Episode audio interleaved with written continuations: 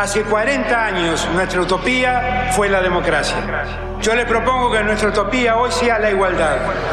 No, la Argentina hoy está a la deriva, tratando de tapar parches. Vamos a hablar clarito. Hay proscripción. La grieta famosa, que es un invento de la política para generar odio y desde ahí conseguir más votos. Vas a meter preso a Videla.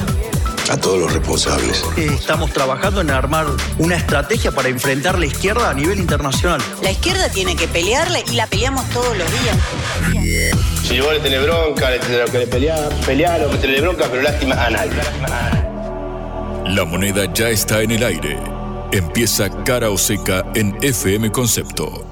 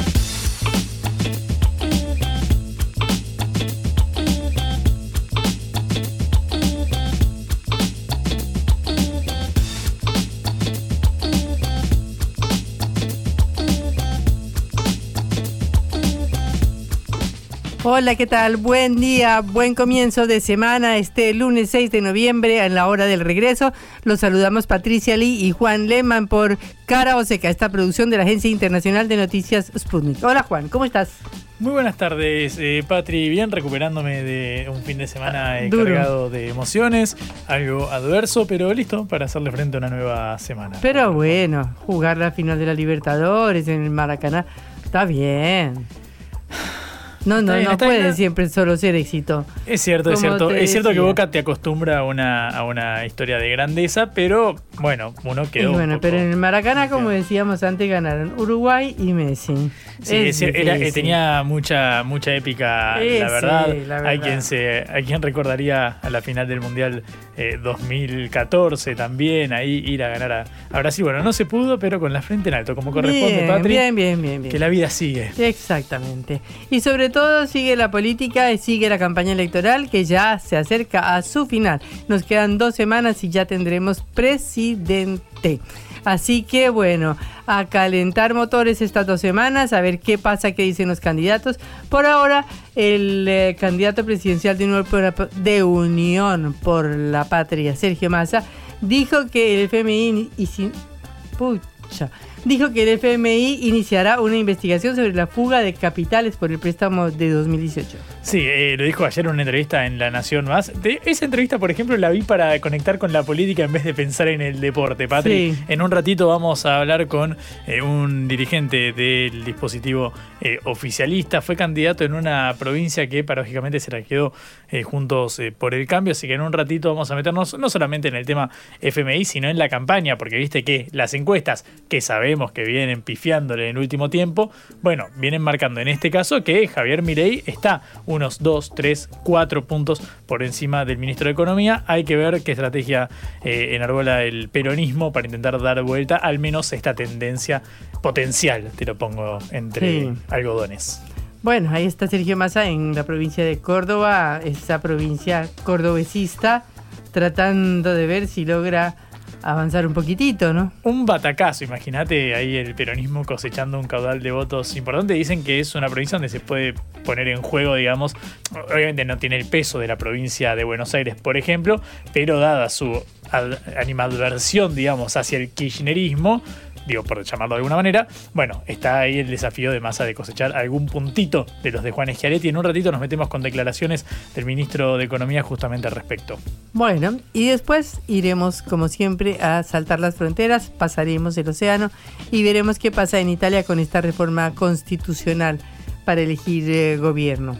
Yo no sé si esto es tan importante como eh, lo que suceda eh, allí en, en, Europa, pero en Nueva York ahora tiene una esquina con el nombre de Charlie García por los por el aniversario de Click, Clicks Modernos. Sé que cumplimos 40 años de democracia, pero también cumplimos 40 años de este discazo, Patri. Perfecto. Así que te digo, me voy a volver a casa en bicicleta escuchándolo completo una vez más. Muy bien. Iniciamos nuestro programa. Cara o seca de Sputnik en concepto FM 95.5.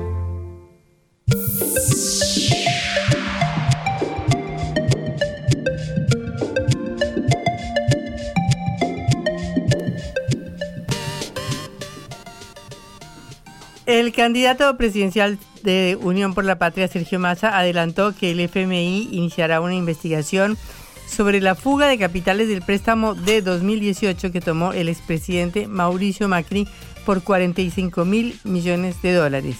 Y que, según Massa, de esta cifra no fue nada a financiar ni una sola escuela ni una ruta.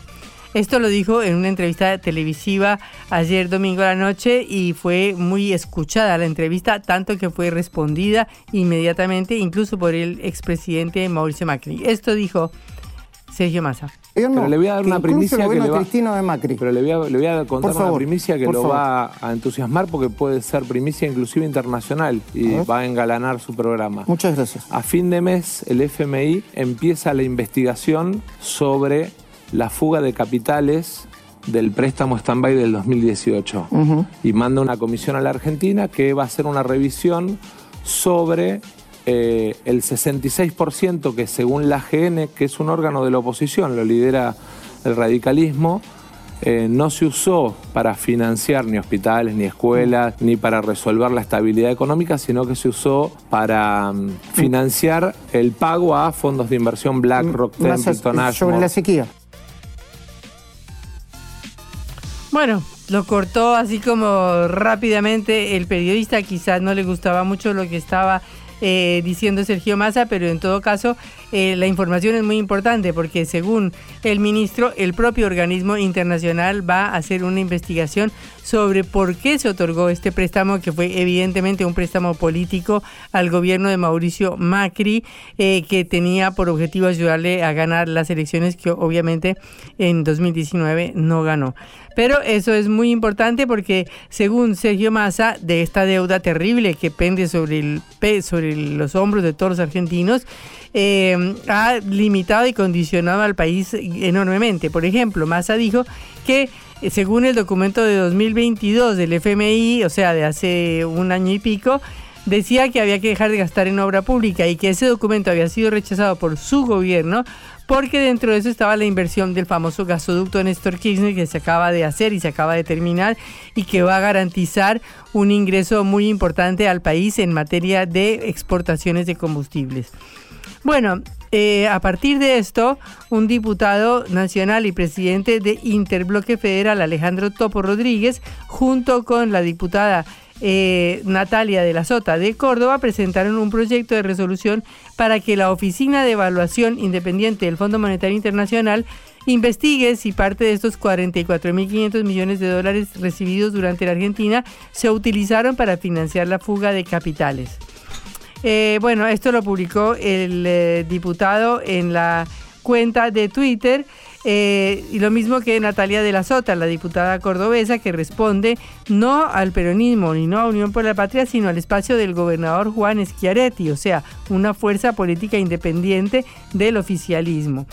La solicitud se basa en informes oficiales de la Agencia General eh, de la AGN y del Banco Central referidos a la formación de activos externos y o fuga de capitales, por lo que se solicita al Poder Ejecutivo Nacional, que instruya al director ejecutivo alterno por los países del Cono Sur ante el FMI para extremar los esfuerzos que contribuyan a clarificar aspectos opacos del acuerdo stand-by de 2019. Por supuesto que inmediatamente Mauricio Macri se lanzó a Twitter o a X, como se llama ahora, para contestar. Y de entrada dijo que no hay cortina de humo que oculte lo que está pasando. Desde que asumió Massa hay 4 millones más de pobres, el dólar pasó de 300 a 1000, la inflación de alimentos llegó a 400% y el salario real bajó a la mitad. Dijo Y agregó, hoy en una entrevista en la televisión, Massa se puso nerviosísimo escuchando sus propias cifras. El autor de esta catástrofe balbucea acorralado por sus números. No hay cortina de humo que pueda ocultar lo que está pasando. Pero bueno, a pesar de las afirmaciones de Macri, parece que la Auditoría General de la Nación, con su informe marcando las irregularidades en los procesos para la implementación del acuerdo con el Fondo Monetario Internacional, daría pie para que el fondo mismo empiece una investigación sobre qué pasó con este dinero. Recordemos que eran 57 mil millones de dólares, de los cuales se desembolsaron solo cerca de 46 mil millones, porque bueno, Macri perdió las elecciones en 2019 y entonces el nuevo gobierno pidió que no le desembolsaran esa plata. Para la AGN, la Auditoría General de la Nación, eh, que es un organismo independiente, como decía Massa, no es un organismo manejado por el oficialismo, el acuerdo con el FMI tuvo vicios vinculados con la forma como se aprobó, como la falta de informes técnicos que debían aplicarse y que no se implementaron mecanismos para evitar la salida de capitales, lo que permitió una gran fuga de divisas. La auditoría es un cuerpo de siete miembros, tres propuestos por el Senado, tres por diputados y el presidente, que actualmente es un legislador de la Unión Cívica Radical, Jesús Rodríguez, es decir, el principal partido de la oposición. Esto ya había sido reconocido por el FMI en un informe en donde hablaba de irregularidades en el otorgamiento del préstamo. En ese informe eh, se objeta precisamente la inexistencia de cumplimientos normativos, la falta de intervención de las áreas críticas y la falta de evaluaciones técnicas oportunas y efectivas. También critica la calidad de asesoramiento que afectó la adecuada gestión de los riesgos operativos y financieros relacionados con el proceso de diseño, negociación y autorización de este acuerdo. Los puntos centrales son, primero, estas faltas de inversiones técnicas, intervenciones técnicas adecuadas para evaluar los costos y riesgos de la operación una inexistencia de opinión de la unidad de auditoría externa, una omisión de la actuación del Ministerio de Finanzas, que tenía específicamente cargo la deuda pública. En ese entonces era el ministro Nicolás Dujovne, porque Finanzas había quedado en manos de otro ministro. Cuando se firme el acuerdo en 2018, los firmantes fueron el presidente del Banco Central, Federico Sturzenegger, uno de los principales eh, economistas de Juntos por el Cambio, y precisamente el ministro de Hacienda, Duhovne. O sea, aparentemente el ministro que no tenía facultad respecto de la deuda pública porque el Ministerio de Finanzas estaba en la cabeza de otra persona, que era Luis Caputo. Tampoco intervino el Banco Central de la República Argentina. Y según el informe, casi el 30% de los desembolsos del FMI se utilizaron para financiar la salida de capitales financieros. Dos de los desembolsos del año 2018, que ascendían a 13.221 millones, no fueron ingresados al presupuesto de ese ejercicio, quedando en un limbo la situación de esas divisas. De manera que, según la auditoría especializada, todos los procesos y procedimientos relacionados con el préstamo no aseguraron la eficiencia y la efectividad en la gestión de la deuda, vulnerando la adecuada supervisión del financiamiento. Bueno, esto es una cosa grave, es una cosa seria, porque imagínense que estamos hablando del mayor endeudamiento de, la Argentina en los últimos años. Incluso también se conocieron unas declaraciones de Carlos Melconian de hace ya como un año, en las cuales en Uruguay en una charla había dicho, es absolutamente cierto que el presidente Macri logró un acceso excepcional al FMI de la mano del presidente Donald Trump. Entonces, eh, es un hecho, es un reconocimiento de que esta es una deuda adquirida políticamente eh, y aunque los, el gobierno y los economistas de Juntos por el Cambio no se quieran hacer cargo, hasta el mismo Melconian dijo que lo habían utilizado para pagar bancos comerciales que se querían ir porque tenían miedo de que se volviera el kirchnerismo. O sea, se utilizó para pagarle a bancos o permitirle a los bancos devolver dinero a sus casas matrices, es decir, fugar capitales de la Argentina. No se utilizó para el beneficio y para la producción de la Argentina. Este, según Melconian, que es, actualmente era el principal asesor de Patricia Bullrich y el que sonaba del ministro de Economía, Patricia Bullrich, Macri le habría dicho que le estaban dando la plata para ganar la elección. De manera que estamos ante un caso muy importante de una deuda que se tiene que investigar, así como toda la deuda externa de la Argentina que viene desde que la dictadura eh, militar de 1976 a 1983 eh, nacionalizó la deuda privada, es decir, en una de las grandes, grandes, grandes trampas que se han hecho en Argentina, pasando esa carga terrible de la deuda al peso y al de los, todos los argentinos. Cosa que terminó, como todos sabemos, en el default de la deuda de 2001, porque Argentina ya estaba absolutamente imposibilitada, imposibilitada de pagar su deuda externa, que era de una magnitud asombrosa. Luego vino la renegociación de esa deuda que se hizo durante el gobierno de Néstor Kirchner con, y, eh, con Néstor Labaña como ministro de Economía, que fue exitosa y que permitió que la Argentina saliera del default, aunque después hubo una demanda de los fondos buitre que no habían ingresado a esa negociación, que se habían quedado por fuera, obligándole a la Argentina otra vez a pagar un montón de plata en la justicia de Nueva York. Pero de cualquier manera, este nuevo acuerdo con el FMI, que efectivamente no benefició a la Argentina, que efectivamente no fue a la inversión en Argentina, a puentes, a universidades, a escuelas, a hospitales, eh, es algo que tiene que ser investigado, como toda la deuda externa de la Argentina, porque toda la deuda externa partiendo de la base de la deuda que eh, privatizó, que nacionalizó el gobierno militar en los años 70 y 80, eh, tiene un origen que no se conoce, un origen eh, que se tiene que investigar y que han planteado de, de muchos años muchísimos organismos, muchísimas organizaciones y muchísimos partidos políticos. Esto es fundamental ahora que se nos vienen las elecciones. Ya sabemos que eh, estamos en el medio de, en el final del proceso realmente. Estamos a dos semanas del final. No hay ninguna claridad de quién va a ser el presidente. Honestamente, todas las encuestas dan que gana uno por un poquito o que gana el otro por otro poquito. Márgenes absolutamente pequeños y recortados. Y por eso no solamente Sergio Massa está jugando todas sus cartas para plantear problemas políticos y económicos de la Argentina que le pueden ayudar a ganar esta elección, sino que también sale con toda dureza a criticarle eh, Mauricio Macri, que ya es el apoderado de la campaña de Javier Milei y que ya ha aparecido, se podría decir en público, más que el mismo Milei, que el candidato. De manera que es un duelo casi, casi Massa Macri el que se está dando, es decir, un duelo entre el gobierno anterior y el actual ministro de Economía y actual candidato a presidente. Quien gane, veremos. Pero ya sabemos que tenemos muy pocos días para saber el resultado final. Blanco o negro, sí o no. A favor o en contra. Sputnik para la pelota para reflexionar.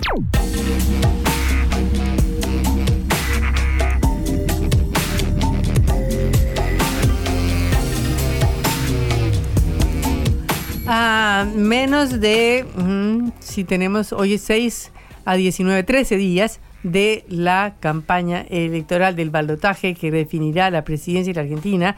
Este, como decíamos antes, estamos ya viendo todas las definiciones, estamos viendo toda la carne puesta en el asador porque ya se necesita eh, ya, ya todo el mundo está definiéndose. Ya no hay dudas o hay voto en blanco, pero de cualquier manera la gente vota por lo que considera que es el mal menor o por el cambio y Javier Milei y Juntos por el Cambio y la oposición o por una continuidad que es problemática porque obviamente que el país tiene graves problemas económicos que no ha logrado resolver este ministro que a su, que a su vez es el principal, es el candidato del oficialismo y el candidato de Unión por la Patria. Estamos en línea con Marcelo Casareto, diputado nacional de Unión por la Patria por Entre Ríos, para averiguar cómo está viendo la campaña. Marcelo, un gusto saludarlo. Patricia Lee Juan Lehmann desde Caroseca.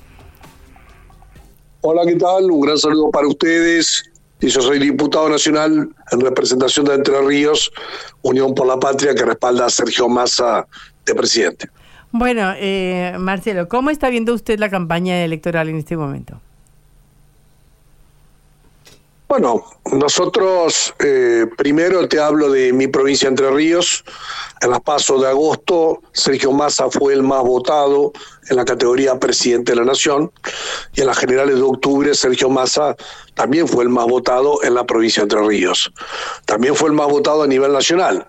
Con 36,7% quedó muy cerca de ganar en primera vuelta y sacó en la Argentina esa diferencia de 36,7 a 29,9 que sacó Milei. Por lo tanto, se está posicionando de buena manera con vistas a la segunda vuelta electoral, que es en dos domingos. Así que tenemos una buena expectativa de que Unión por la Patria pueda ganar. Entendemos que hay dos modelos de país, un modelo nacional, popular, de producción industrial, de inversión, de generación de empleo, que es el que lleva adelante Massa, y hay una receta ortodoxa liberal que ya en la Argentina se ha probado muchas veces, que es la que lleva adelante Javier Milei. Para los que conocen la historia argentina, son las ideas anteriores a la aparición del peronismo en la década del 40 y anteriores a la aparición del radicalismo en la década de 1910 y 1920. Eh, son las ideas que había en la Argentina cuando éramos dos millones de argentinos y se pretenden aplicar ahora que somos 46 millones de argentinos. La apertura total al mundo y la desregulación total de la economía claramente deja muchos millones de argentinos fuera, por eso entendemos que los argentinos van a votar a Massa y no a Milei. Marcelo, buenas tardes, ¿cómo estás? Juan Lemán te saluda acá.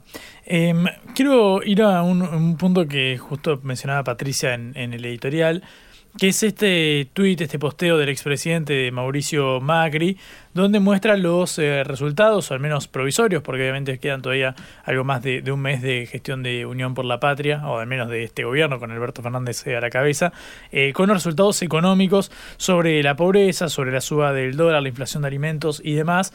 Quiero preguntarte desde tu parte al menos, ¿qué le responderías a Macri cuando muestra los resultados y se los adjudica al candidato oficialista? Bueno, en primer lugar, Mauricio Macri ya fue presidente de la Argentina. Mm. Eh, administró entre 2015 y 2019 y la gestión suya terminó en un rotundo fracaso. Él se presentó a la reelección en 2019 y perdió frente a Alberto Fernández.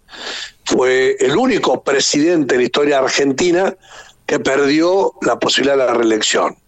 Así que yo tengo un mal concepto de lo que fue su gestión pero no sería tan importante en mi concepto, sino lo que los argentinos piensan acerca de Mauricio Macri.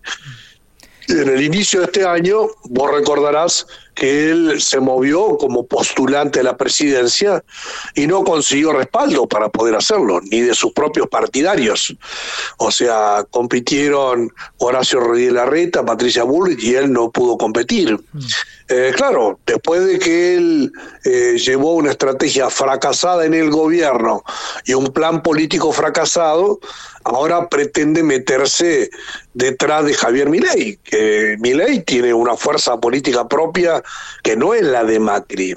Así que dicho esto, este, claramente nosotros hemos tenido en nuestro gobierno aciertos y cuestiones pendientes.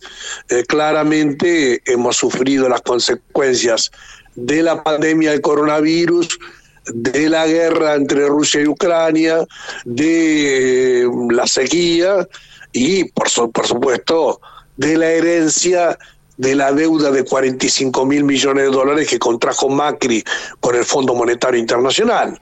Y en cada uno de estos temas, eh, alguno podrá decir, no quiero escuchar hablar de esto nuevamente, pero lo que pasa es que la deuda de 45 mil millones con el Fondo Monetario Internacional la seguimos teniendo y los vencimientos caen todos los meses y el Fondo Monetario está cada tres meses monitoreando. Entonces, las consecuencias del gobierno de Macri no eran que en 2019 se iba él y se acomodaban las cosas. Se fue él, pero no dejó la deuda y es condicionante del actual gobierno y de dos o tres gobiernos para adelante todavía. Esto lo, lo, entiendo como un argumento en caso de que el rival fuera eh, Mauricio Macri, más allá de por quién se inclinara. Pero si estos mismos datos los posteara alguien que no gobernó, lo posteara incluso el propio Milei, ¿qué le responderías en ese caso? Porque entiendo obviamente que uno puede decir, bueno, contrastemos los resultados eh, de la gestión de Macri en aquel caso, pero alguien que no gobernó, ¿cómo le, refutarías estos datos para intentar eh, reinsertar la esperanza en los, en los votantes que, que quizás nada, por ejemplo, en las legislativas del 2021 no votaron por el gobierno y ahora, bueno, ustedes les intentan seducir? Bueno, Milei no gobernó porque nunca se interesó por la vida política. O sea, es un hombre de cincuenta y pico de años que trabajó para las grandes corporaciones. Hizo su carrera en la Corporación América que es una corporación que maneja muchas concesiones estatales. No fue empleado del Estado, pero fue empleado de una empresa, de un grupo económico que vive las concesiones del Estado, sea un canal de televisión, sea los aeropuertos argentinos, sea concesiones de obra pública o sean concesiones petroleras. Es un grupo diversificado. Entonces, es difícil vos decir, no, nunca gobernó. No, no gobernó, pero vivió en relación un grupo económico que convivió, hizo negocios a lo largo de, de toda su vida. Ahora, si vamos a hablar de las ideas políticas, son las ideas políticas y económicas que instrumentó la dictadura militar con Martínez de Oz, o las que instrumentó Cavallo durante el gobierno de Menem, o las que instrumentó Mauricio Macri, que no son nuevas, son la apertura indiscriminada de la economía y la desregulación de la economía. Eso eh, claramente significa una apertura indiscriminada y una destrucción de la economía nacional. Yo he discutido en el Congreso porque soy presidente de la Comisión de Industria. Y cuando nosotros discutimos cómo estimular la industria nacional para que haya inversiones, empleo y demás, a mí lo que me contestan estos grupos eh, ideológicamente liberales es, eh, bueno, tenemos que comprar lo más barato, si lo más barato es lo nacional o el extranjero, a mí no me interesa. Y claro, entonces termina... Eh, importándose productos que en muchos casos vienen subsidiados de otros países, algo que no hace nadie porque ni Estados Unidos, ni Alemania, ni Japón, ni Rusia, ni China, ni ninguna potencia a nivel internacional pudo crecer eh, destruyendo su industria e importando todo lo que necesitaba. Cada una de las naciones de la Tierra busca estimular la actividad económica, la investigación, la tecnología, la educación y de esa manera integrar una, una sociedad eh, diversa. Lo que mi ley propone el, el retiro del Estado de la planificación económica, evidentemente es una receta fracasada muchas veces en la Argentina. Usted que es una diputado, un representante de una región productiva como Entre Ríos, ¿cómo ve el apoyo o no apoyo del campo a Sergio Massa? Eh, lo que pasa es que el campo tiene una diversidad muy grande en la Argentina. O sea, vos tenés la pampa húmeda, eh, digamos que sería la zona más productiva, eh, en torno a la soja, el trigo, el maíz o la ganadería las economías más tradicionales. Y después cuando vos te vas hacia cada provincia de la Argentina, tenés muchas economías regionales. En el caso de Entre Ríos, tenés la avicultura de pollo, de carnes o de huevos, tenés la forestación y los productos elaborados, tenés el citrus, tenés el arroz. Y bueno, en otras provincias tenés otras actividades como la yerba mate, el tabaco, bueno, muchas economías regionales. Eh, forman parte de lo que son nuestras provincias. El apoyo del sector productivo en la Argentina es muy firme en favor de masa, porque, repito, las ideas de mi ley son la de la desregulación total de la economía, y eso significaría la desaparición de la industria nacional y de muchas de las economías regionales. Em, estamos hablando con el diputado nacional Marcelo eh, Casareto de Entre Ríos. Em, Marcelo, hace bueno un ratito vimos que Massa estuvo en la provincia eh, de Córdoba, donde pidió disculpas, eh, si lo nada, si lo parafraseamos un poco, por bueno, la, centralidad que ha tenido Buenos Aires en estos últimos años con los eh, gobernadores eh, porteños, con básicamente los presidentes de esta eh, región, diciendo que él se le dio la espalda a la provincia de, Córdoba. En el caso de Entre Ríos, ¿crees que esto tuvo quizás alguna, alguna incidencia? También el hecho de que, por ejemplo, ganara la, la oposición, que ganara Frigerio la, la provincia. ¿Cómo lees la relación entre el interior y Buenos Aires en este momento? Bueno, mira, la economía argentina es diversa, eh, pero la región central del país en general ha sido adversa al peronismo, ¿no? Eh, nosotros eh, en las elecciones del 22 de octubre en Entre Ríos. Competimos elecciones nacionales, provinciales y municipales. En la elección nacional ganamos con masa, en la provincial perdimos con nuestro candidato Val por dos puntos frente a Frigerio y ganamos a la Intendencia de Paraná con Rosario Romero. O sea que cuando vos mirás si el apoyo es lineal, no es lineal. Y bueno, y Milei quedó en tercer puesto en Entre Ríos. Salió primero Massa, segundo Bullrich y tercero Milei. Mm. Si proyectaras eso a la segunda vuelta, tendríamos que tener un resultado favorable. Mm. En Santa Fe no fue así, ganó Milei, y en Córdoba tampoco fue así, ganó Milei. Eh, pero te quiero decir que en Entre Ríos sería de la parte productiva el lugar donde mejor nos debiera ir. Y Córdoba, en general, ha sido una provincia adversa al peronismo nacional y fue muy determinante el resultado, eh, si recordarás, del balotaje anterior, en 2015, entre Macri y Scioli. Esperamos en este caso mejorar los números para que Córdoba también aporte al triunfo nacional, aunque no sea ganando, pero sacando un buen, un buen caudal de votos mejor que en aquella ocasión. Mm.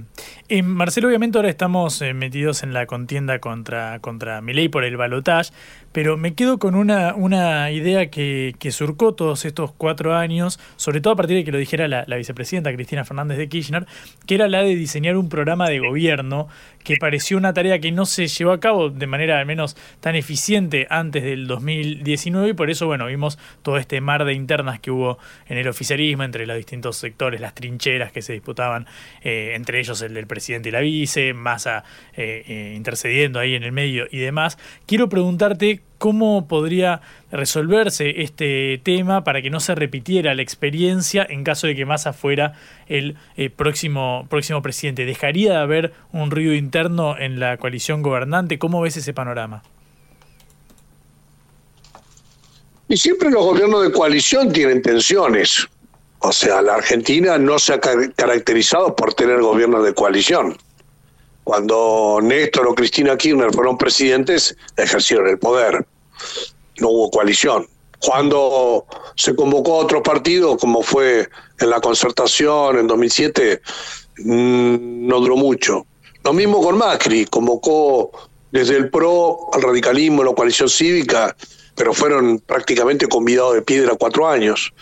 En este caso, el Frente de Todos fue una experiencia con Alberto Fernández presidente, Cristina Fernández de vice y Sergio Massa de presidente de la Cámara de Diputados en el tramo inicial y después de ministro, en el cual cada uno tiene una parte. Y bueno, hubo tensiones, hubo tensiones en el transcurso del gobierno, hasta que finalmente hubo acuerdo al momento de hacer esta lista, ¿no?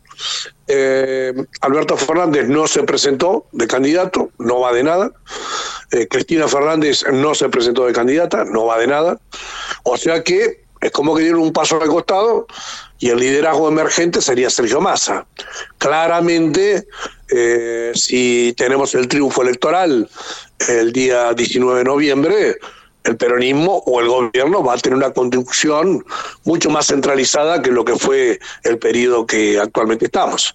Así que confío en la sabiduría, la experiencia y el conocimiento de Sergio Massa para administrar las tensiones en el interior de la coalición y poder gobernar sin estos problemas internos que vos mencionabas. ¿Y qué piensa usted qué propuestas debería hacer Massa ya en estos últimos 13 días de la campaña electoral para conquistar ese interior profundo, ese corazón productivo de la Argentina? Bueno, nosotros, eh, como te decía, tenemos distintos sectores económicos y creo que la región central del país quedó cruzada por lo que fue aquel conflicto del 2008 de las retenciones agropecuarias. Eh, eso fue dominante y de alguna manera el peronismo eh, llegó al gobierno con el apoyo del conurbano de Gran Buenos Aires y las provincias del norte, ¿no?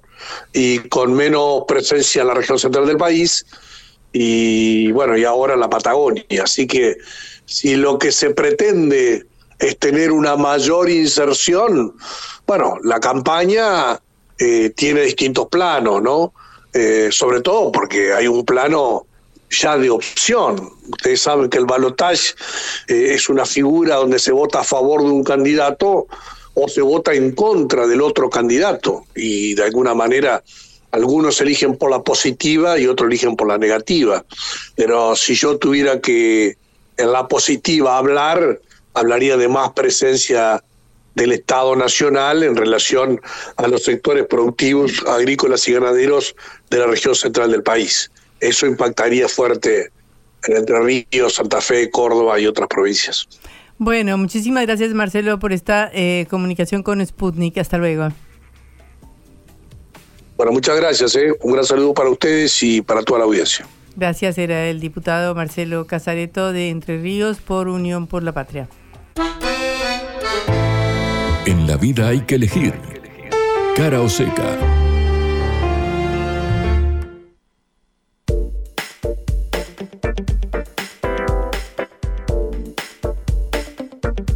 Bueno, alguna noticia agradable, Juan. Una linda, Patri. Charlie García ya tiene una esquina con su nombre en la ciudad de eh, Nueva York. Lo contábamos en el arranque del, del, programa. Claro, estamos a 40 años de lanzamiento de Clicks Modernos, este disco que revolucionó el rock nacional prácticamente ahí, eh, cuando estaba por volver la democracia de manera efectiva con la asunción de eh, Alfonsín. Bueno, justamente homenajeado el ídolo cultural que contó con la presencia, por ejemplo, hasta de, representantes de Argentina. Está el embajador Jorge Argüello, embajador en Estados Unidos, como si no estuviera muy ocupado ya con el mm. tema del Fondo Monetario y demás.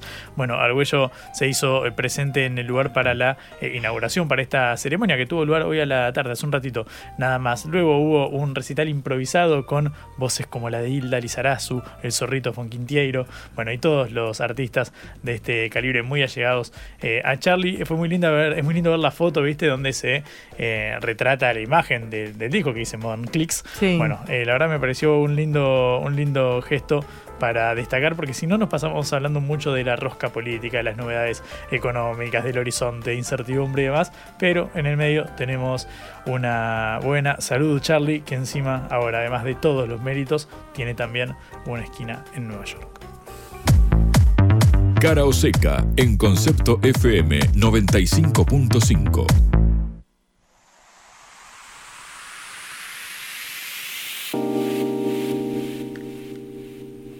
El Consejo de Ministros de Italia aprobó un proyecto de ley de reforma constitucional que quiere eh, introducir la elección directa del primer ministro por parte de los electores, es decir, aparte del presidente, que es el presidente de la República, que el primer ministro sea elegido y no elegido por el Congreso como es actualmente.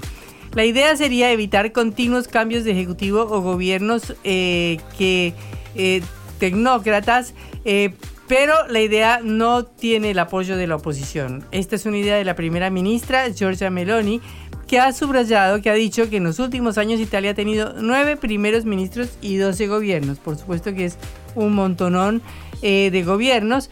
Pero bueno, es un sistema político que le ha funcionado a Italia desde la posguerra, es decir, también tiene una estabilidad política que le da el hecho de poder cambiar y modificar sus gabinetes y sus gobiernos de una manera acelerada y rápida y muy fácil, a diferencia de nuestros países presidencialistas donde eso es tan complicado y tan difícil y donde cuando un gobierno entra en crisis, como lo hemos visto en Argentina tantas veces, no hay manera de, resolver el problema hasta que no haya otra elección.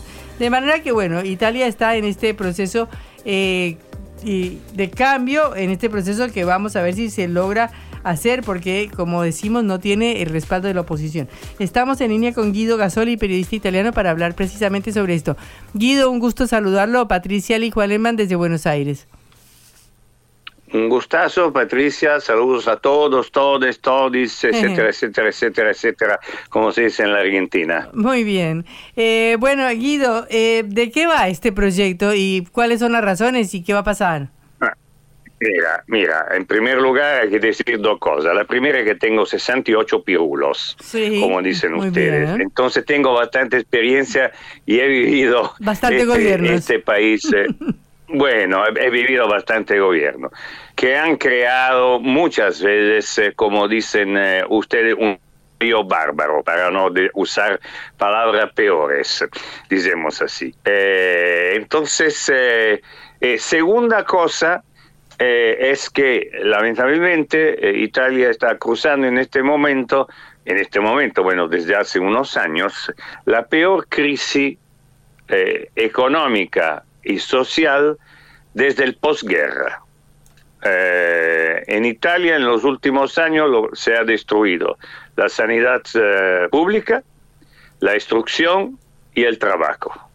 Italia es el único país en Europa donde en los últimos 30 años los sueldos se han bajado el 2.9%. El anteúltimo país de esta clasificación es España, donde pero los sueldos han subido del 15%.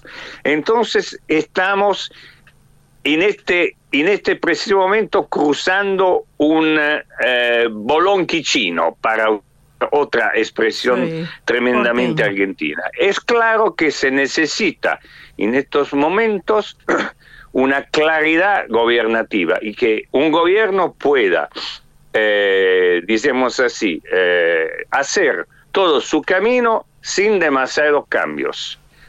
Porque en Italia ha pasado también esto, que por ejemplo, eh, hecho por los movimientos de los italianos al exterior. Ustedes saben que las elecciones eh, de los italianos en el exterior han sido verdaderamente eh, viciadas da unos trucos impresionantes, unas irregularidades increíbles, produciendo además eh, fichas eh, donde se eh, estaba escrito Cámara de Diputados, hasta estaba escrito en castellano en vez que en italiano, porque en italiano es diputado. Y entonces se elegían cuatro o cinco parlamentarios y estos cuatro o cinco parlamentarios podían cambiar de camiseta al último momento, pasando el gobierno al otro y prácticamente en tres ocasiones han provocado un cambio en los gobiernos constringiendo 60 millones de personas a eh, tomar una decisión que al final ha sido decidida por eh, los italianos que están en el exterior, que en, muchísimos casos no saben absolutamente nada de la política de su país. Entonces, lo que se necesita es una continuidad política y reglas, por lo cual se pueda evitar el cambio de camiseta al último momento y entonces eh, proceder con regularidad. Si un gobierno eh, presenta un programa, tener los cinco años lo suficiente para eh, completar el programa y en el caso de una crisis, en el mismo gobierno se nomina un viceprimer ministro, con, siempre en las elecciones, que puede reemplazar el ministro que no tiene más, digamos así, la confianza. ¿Por qué la oposición está verdaderamente en contra de, todo eso? Porque, eh, en primer lugar, la, hay que decir, y, lo digo con muchísima, eh, muchísimo dolor, que la izquierda en Italia se ha terminado totalmente. Yo, mi izquierda todavía remonta en la época de los años 80 y 90. Luego se ha prácticamente transformado más en uh, un movimiento político más radical chic que otra cosa. Por eso no se ocupa más, por ejemplo, de derechos de los trabajadores. Okay. Pero ellos fueron, han sido los protagonistas de estos microcambios que además han llevado a la elección de gobiernos técnicos que han hecho un daño impresionante eh, a la, no solamente a la economía italiana, sino también a la legislación italiana. Hola. Hola. Bueno. Bajo el gobierno de Monti, hola, bajo el gobierno de Monti, bajo el gobierno de Monti se ha decidido subir de forma impresionante la edad de la jubilación entonces creando un daño impresionante a la gente. Entonces, con esta reforma, prácticamente, el, vamos a decirlo en una palabra, el pueblo va a elegir el primer ministro y el gobierno que, eh, decimos así, que es elegido, se sabe ya antes la eh, formación de este gobierno, ¿ok?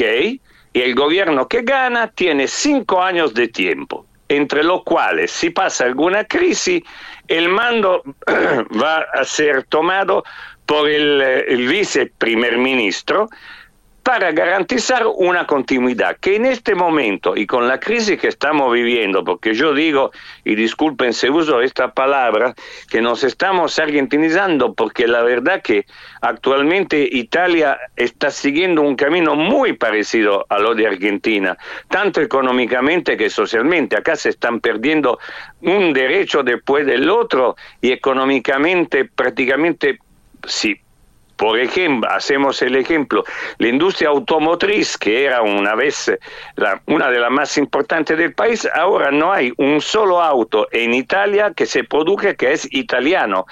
Y la producción se ha bajado, eh, por ejemplo, en los últimos dos años, de 1.800 autos, ahora no, no se llega ni, ni a 350.000, porque la Fiat es francesa, es del grupo Peugeot, Alfa Romeo es francesa también.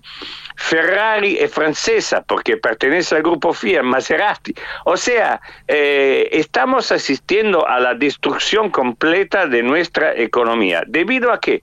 Debido a, a cambios continuos eh, de gobierno pasando de un lado al otro que han generado políticas que nunca se han terminado de definir y con esto una extrema confusión que ha llevado a decisiones muy, pero muy impopulares, muchas veces, vuelvo a repetirlo, tomadas por gobiernos técnicos. Bueno, ¿y esto eh, qué posibilidades tiene de salir? Porque entiendo que a pesar de que Meloni tenga muchos votos en el Congreso, no tiene la posibilidad de aprobarla por sí mismo. Ma mira, eh, Meloni eh, está uh, prácticamente ma manejando muy mal, digo, porque eh, si, miramos lo que ella había prometido hasta, prometido hasta los gritos, una especie de Milei al femenino prácticamente, cuando ha tomado la silla de primer ministro, hasta ahora ha hecho exactamente todo lo contrario, ¿ok? pero tiene un gobierno de mayoría.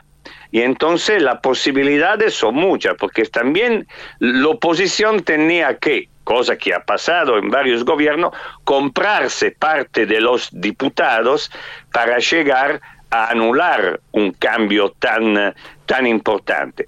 Pero es un cambio que lamentablemente, guste o no guste, se tiene que hacer porque en la crisis actual que estamos, que vuelvo a repetirlo, es una crisis social eh, y económica, que la peor del posguerra, y yo nací en el 1955, obviamente después de Cristo, también si tengo el pelo blanco, eh, tiene que ser solucionada solamente con la estabilidad. Y después, obvio, si el gobierno que eh, ocupa el poder no va a respetar su programa, a este punto se podrán hacer los lo cambios necesarios. Y entonces eh, reemplazar un primer ministro con un eh, col, col, vice primer ministro y en esto eh, él decidirá si seguir con la política o si actuar los lo cambios que son pedidos. Pero necesitamos reglas y reglas muy firmes porque si no vamos a estar verdaderamente en un eh, que no es de agua, es de otra sustancia. Guido, muchísimas gracias por esta comunicación desde Italia. Hasta luego. Muchísimas gracias a ustedes. Eh, lo que recomiendo a todos es que el día 19 voten bien porque eh, Argentina, eh, según lo que se piensa en, en Italia, eh, finalmente merece de vivir una república con un Estado de Derecho. Bueno, muchísimas mande gracias por quien el mande. consejo. Perfecto. Ok. Bueno, hasta luego. Chao. Era Guido Gasoli, eh, periodista italiano desde Roma.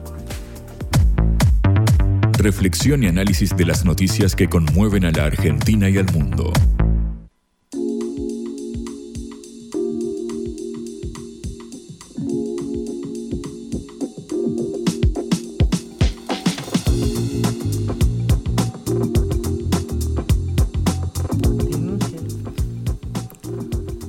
Denuncias de fraude, ¿no?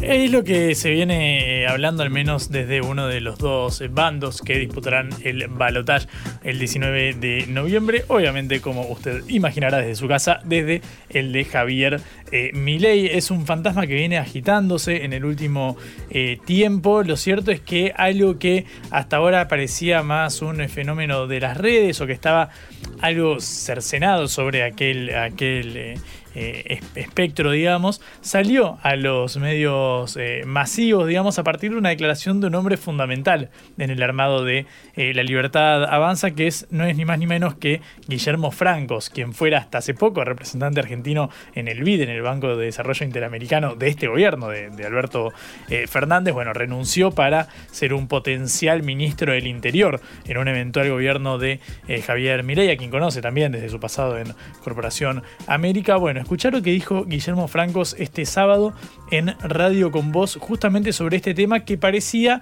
bueno, algo relegado después de que se publicara el escrutinio eh, definitivo, con los resultados definitivos de las elecciones generales eh, del 22 eh, de octubre. Escucha lo que dijo Francos en diálogo con Radio con Voz. Bueno, lo, de, lo de no es una sugerencia, lo que pasó, ¿no? O sea, la Cámara Electoral podrá decir lo que quiera, pero que hubo fraudes en, en muchas de las mesas electorales, esto es, fue absolutamente así, nosotros lo tenemos comprobado. el, tema fue que, como no hemos tenido fiscales en todas las mesas, en muchas de las mesas donde aparecen cero votos para, para ley, no teníamos actas para comprobarlo, pero nada más que la lógica eh, decía que en mesas donde había eh, cero votos y al lado había una mesa... Sucedió con las tres fuerzas políticas que estaban que llegaron a la a ese, es el argumento ese es el argumento de la Cámara Electoral. Claro. Bueno, no refuta esta última eh, aclaración que hace el, colega, porque, claro, lo que veníamos viendo, al menos en las redes, sobre todo por eso digo que ahora cobra más trascendencia el hecho de que lo ponga en palabras quien sería el ministro del Interior del eventual eh, gobierno, es que, bueno, había publicaciones de seguidores de Javier Milei y de algunos periodistas, digamos, algo más identificados con ese espectro, en la que marcaban que quedó el eh, segundo el libertario gracias a telegramas mal cargados que darían cuenta de un microfraude, que bueno, una sucesión de microfraudes haría una diferencia eh, considerable en el escrutinio nacional. Claro, el punto acá, que es lo que marcó el colega, es la diferencia entre los resultados del escrutinio provisorio y del definitivo. Hubo un comunicado de la Cámara Nacional eh, Electoral donde, bueno, aclara que estas presuntas irregularidades fueron subsanadas antes del escrutinio definitivo, que es el que conocemos un par de semanas después del día de las elecciones, el que vemos en la televisión a las 10 de la noche, mm. después de que cerraron las unas a las 6 de la tarde o 6 y media en algunos casos, bueno, no es el resultado definitivo. Ese que se le brinda a la población, bueno, para tener cierta eh, eh, orientación. De hecho, por eso en la Asamblea Legislativa ahí se oficializaron quienes pasan a balotaje y demás, bueno, porque es una formalidad. Lo cierto es que la Dirección Nacional Electoral, la DINE, se ocupó justamente de este punto de las mesas que habían tenido cero votos, la libertad avanza, porque claro, una fuerza que tiene 30% a nivel nacional, llama la atención que en una mesa no tenga ningún voto. Bueno, eh, en total son 1.669 telegramas con cero votos de la Libertad Avanza, pero son 1.652 los de Unión por la Patria y 1.675 los de Juntos por el Cambio. Es decir, todos rondan los 1.660 telegramas con eh, cero votos, con lo cual no pareciera haber una tendencia que uno pudiera identificar con un, con un fraude. Bueno, y ahí es donde se hace hincapié a la hora de debatir esta idea, porque si no estamos poniendo eh, en jaque la legitimidad, digamos, del sistema eh, democrático, del sistema a partir del cual... Pero no tiene mucho sustento. Claro, a priori uno podría decir, a partir de las herramientas que brinda la Cámara Nacional Electoral, siempre y cuando no creyera en los resultados del escrutinio, que me parece que es eh, algo básico, a menos que fuéramos a contrastar mesa por mesa los resultados de cada, de cada escuela, por ejemplo, bueno, brinda estas cifras que por eso se subsanan las discrepancias que podría haber potencialmente entre el escrutinio provisorio y el definitivo. Pero más allá de eso, hay otro audio que quiero que escuches Patri, porque es el de una voz que era muy esperada en el último tiempo, que es la de Horacio Rodríguez Larreta. Sabemos que cuando el PRO, o Mauricio Macri y Patricia Burrich se vuelcan por Javier Milei, queda la pregunta por, bueno, ¿qué haría finalmente Horacio Rodríguez Larreta o María Eugenia Vidal, el ala más moderada del PRO? Antes había mostrado neutral. Ahora escucha cómo califica a la libertad avanza. Patricia, igual que yo, cree, cree, por lo menos así lo dijo, que las ideas de Milei son malas. Macri usó... Por eso te digo, para, por eso te digo que yo no veo una gran mayoría del PRO que suscriba las ideas de extrema derecha de mi ley. Veo a algunos que lo pueden hacer por conveniencia o veo a otros que lo apoyan a Vélez porque creen que es el menos malo. Menos malo, es malo.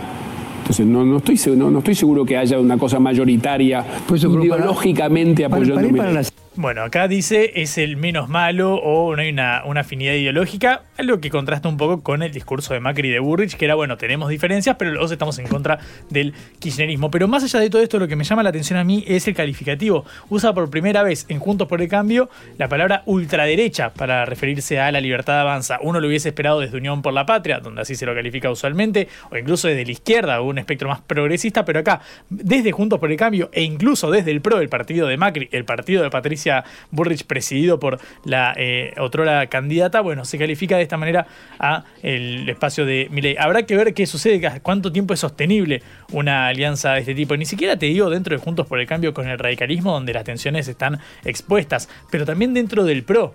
¿Cuánto tiempo pueden convivir una tendencia que dice este es malo, es la ultraderecha, y otro que dice son las ideas de la República en contra del populismo? Bueno, este es un interrogante. Me quedé con ganas después de pasar el audio de masa, pero es lo que contábamos con Casareto sobre su estadía en Córdoba hace un ratito, también yendo a pescar ahí con la caña los votos de Juan Schiaretti, que valen un montón en este contexto, como lo charlábamos hace un ratito, Patri. Así que este me parece que es el panorama con las declaraciones del fin de semana. Obviamente la lupa está puesta en este momento en Javier Mirey, porque es el que aparece como favorito en las encuestas. Es cierto, puede fallar las encuestas, lo han hecho sobremanera en los últimos tiempos. Lo cierto es que cuando estás 3, 4 puntos por encima y hasta ahora no se ve la, cuál va a ser la respuesta contundente, digamos, de paquete de medidas, de batería y demás, bueno, quedan dos semanas para las elecciones, hay que ver el devenir de esta contienda.